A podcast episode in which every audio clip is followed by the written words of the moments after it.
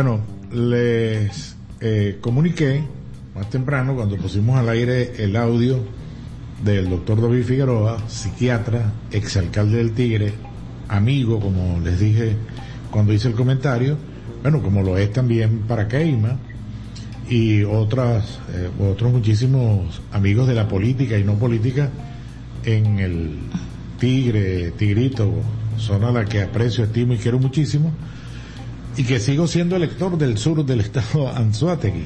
Eh, tengo en línea a el doctor David Figueroa, psiquiatra, exalcalde del Tigre y gran amigo.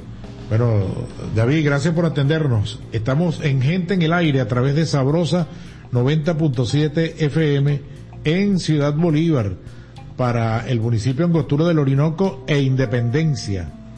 Adelante, David, buenos días, gracias por atendernos. Buenos días, Manuel. Un saludo, hermano, y a tu audiencia. A tu orden siempre. Gracias, igual. Bueno, tiempo que no conversábamos, y mucho menos en entrevistas, las cuales te hice muchas, ¿no? Claro, claro, claro. Sí. Bueno, David, en tu condición de psiquiatra, fíjate que en el comentario que tú haces, o el audio pues que colocamos al aire, hay una apreciación desde el punto de vista psiquiátrico estrictamente, pero también hay una apreciación tuya desde el punto de vista político. Y eh, un poco para deslindar una cosa de la otra, aunque obviamente tú apelas a lo que establece la ley del poder público municipal. Pero haces un señalamiento, porque ha habido muchos mensajes en ese sentido, yo no sé si Mirlen pudiera leer algunos para que David responda, si lo cree conveniente, pero tú dices que ya habían advertido de la conducta de Ernesto Paraqueima, de acuerdo a la solicitud que ha hecho el Ministerio Público. Correcto, fíjate, Manuel. Este, la idea es la siguiente. Eh, a los amigos de Bolívar, ¿no? Que los mundos conocen bien. Ciudad Bolívar y Soledad, hoy día Ciudad Orinoco. Ok, entonces el señor Paraqueima tenía un programa de radio, siendo alcalde, de dos horas diarias que todos los alcaldes tienen su programa y, es legítimo que el alcalde defienda su gestión. Pero el problema es que el, programa lo usó como que para un candidato. Él parece que no se quitó el switch, él ganó las elecciones y la ganó limpiamente. Para que más ganó las elecciones y fue el alcalde. Pero siguió con una actitud muy peligrosa, muy confrontativa, se metía en peleas innecesarias.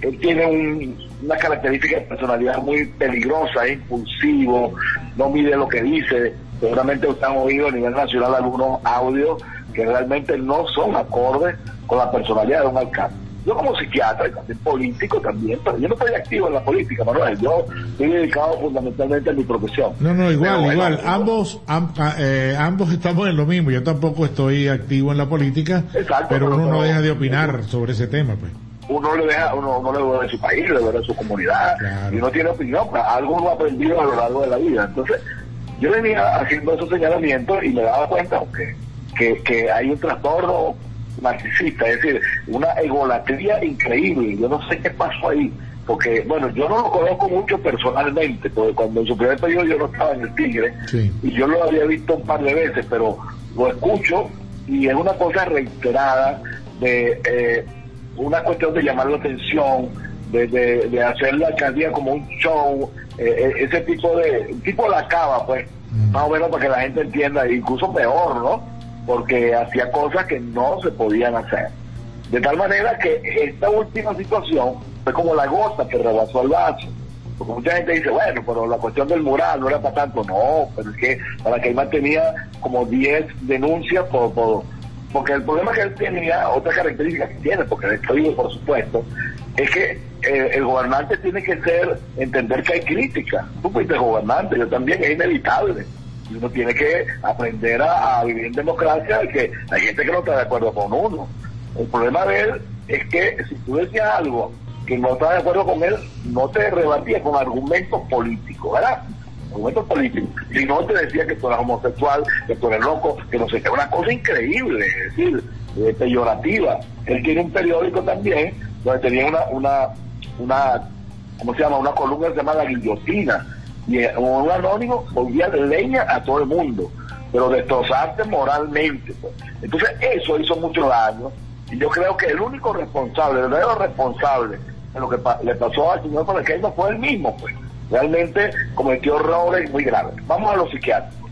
Los psiquiátricos es lo siguiente, es decir, yo, él no es mi paciente, ¿no? Yo como mi paciente yo no pudiese hablar, pero yo puedo hacer opiniones psiquiátricas de personajes. Después yo puedo decir que Hitler era un, un, esquizofrénico, era un paranoide, ¿entiendes? porque tuvo los audios, de la televisión, y eso te da criterios clínicos. Entonces, yo dije, que tiene un trastorno importante, ese trastorno este, explica muchas de esas conductas, esas conductas no son casuales, sino son productos de...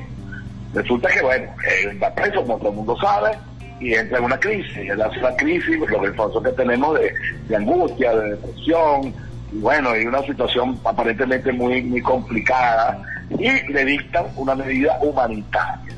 Fíjense que es importante, no soy abogado, por supuesto, pero hay que diferenciar cuando es una medida cautelar humanitaria y una medida cautelar porque a ti te pueden dar la casa por cárcel porque el delito no es grave o porque tienes 70 años. Pero una medida humanitaria es por razones de salud.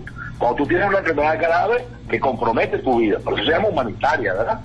Entonces, eh, seguramente un psiquiatra forense en Caracas le diagnosticó, le diagnosticó y fue lo que colocaron, trastorno depresivo mayor. Trastorno depresivo mayor, rapidito, es una enfermedad mental severa, crónica, que no se va a resolver en un día y que requiere tratamiento médico. O sea, se ratificó que el caballero eh, tiene una enfermedad y eso hace que tenga que cumplir el juicio en su casa. Pues. Eso es lo que cambió. Ahora, probablemente que, que, que si él no está habilitado para estar preso y asumir sus responsabilidades, menos está habilitado para ser alcalde. De tal manera que aquí está ocurriendo el, fenómeno de, la inhabilitación por causa de, problemas mentales. o sea que la ausencia total puede ser por muerte, o por enfermedad física, o por renuncia, o porque tenga una incapacidad mental demostrada por, por supuesto, por expertos independientes. Y eso es realmente lo que está sucediendo. pues Alguna gente, bueno, eh, se mueve mucho la lástima porque nadie quiere este, hacer leña del agua caído y hay que reconocerle algunos méritos a él, es un tipo, es un tipo trabajador, inteligente, pero bueno, nadie es perfecto, pero hay que recordar que lamentablemente él hizo daño, él hizo mucho daño también y muchas veces los seres humanos eh, la lástima nos, oculta lo que la, persona hizo. Yo estoy de acuerdo con la medida humanitaria, yo, yo estoy de acuerdo. En su casa y que le hagan su juicio y que le apliquen la ley y que le respeten sus derechos humanos. Eh, la idea es esta, ¿no? Que, no lo vayan a maltratar, ni a torturar. Vaya a su casa, haga su juicio y que se hagan los procedimientos contemplados en la ley. Eso es simplemente lo que yo he dicho. Ahora, en la ciudad del Tigre, como tú sabes, hay una conmoción, esto es inédito, esto nunca había ocurrido en la historia, y bueno, ahí se está dando ahora el segundo paso, que si va a hacer elecciones, que si no va a hacer, etcétera, etcétera, pero esa es la segunda parte de esta historia. Sí, fíjate David, eh, de, lo que tú comentas, ya pasando a lo político, el artículo que, tú debes recordar perfectamente, 87 de la ley del Poder Público Municipal, establece entre, entre las, las causas, dice que eh, se consideran ausencias absolutas la muerte, la renuncia, la incapacidad física o mental permanente, certificada por una junta médica, bueno, o por sentencia definitivamente firme, decretada por cualquier tribunal de la República y o por revocatoria del mandato. En este caso se da, obviamente, la, lo que tiene que ver con la incapacidad física o mental permanente, certificada por una junta médica. Entiendo que ese proceso debe ir orientado hacia eso, ¿no? Claro, por supuesto. Hay un procedimiento expedito para eso, Manuel. Este, es decir, finalmente el juez nombra tres psiquiatras independientes. Bueno, yo no podría actuar porque yo adelanté opinión. Claro. ¿Entiendes? Claro. Tres psiquiatras independientes que no hayan adelantado opinión, y incluso lo examina cada uno y por su lado, independientemente. Son tres informes para evitar, tu sabes, amiguismo y cuestiones. Tres informes. Y el juez, con esos tres informes, hace una evaluación porque el juez no tiene criterios técnico psiquiátrico para decidir, él toma la decisión. Eso se hace con frecuencia en los juicios, en muchos juicios penales. Una, una cosita que, que, la gente me pregunta mucho, no, pero es que si la gente simula yo, yo voy preso, entonces digo que estoy loco, y me hago el loco y cosas. Eso no es tan sencillo, señores. Eso no es tan sencillo porque para una persona no experta, tú puedes engañarla. Pero los psiquiatras sabemos de psiquiatría, eso tiene sus manifestaciones, pues. Eso se llama la simulación, uno la detecta, que la usan muchos delincuentes, ¿no? Que después que cometen un delito, tratan de engañar al juez y esa cosa. Entonces, eso no es así. Además, fíjense, lo que la ley contempla es que, por ejemplo, una persona esquizofrénica, que es una enfermedad mental severa, donde la persona pierde el juicio de la realidad, la persona no sabe lo que hace, definitivamente está, es la, popularmente locura, pues. Entonces, esa persona no es que no, no lo castigan, sino que la pena la cumple en un hospital psiquiátrico. ¿Te das cuenta? Porque si no, si no sería algo gravísimo, yo agarro un esquizofrénico y lo mando a matar a alguien y como no paga cárcel, bueno, imagínate. No, señor. Lo único es que esa persona, como está enfermo, tiene que cumplir la condena en un hospital psiquiátrico. Cuando el trastorno mental no es tan severo, puede cumplir la cuestión en su casa. Y creo que es el caso de Paraqueña, porque Paraqueña no es esquizofrénico. Eyman sabía lo que hacía y estaba consciente de lo que estaba haciendo. Importante hacer esa, eh, David, importante hacer esa aclaratoria que alguna gente pudiera confundir con la esquizofrenia, pues no es el caso de nuestro amigo Ernesto Paraqueino. Exacto, exacto. O sea, él tiene todavía un trastorno de personalidad y además tiene un problema de depresión, que es muy comprensible, ¿no? Las personas así, depresión. Aparentemente hay otros problemas también que él tiene, de, problemas de uso de sustancias ilícitas, pero yo no tengo pruebas de eso. Pero tú sabes, tú conoces bien, Manuel, muchas historias ahí. O sea, que es un cuadro clínico complicado.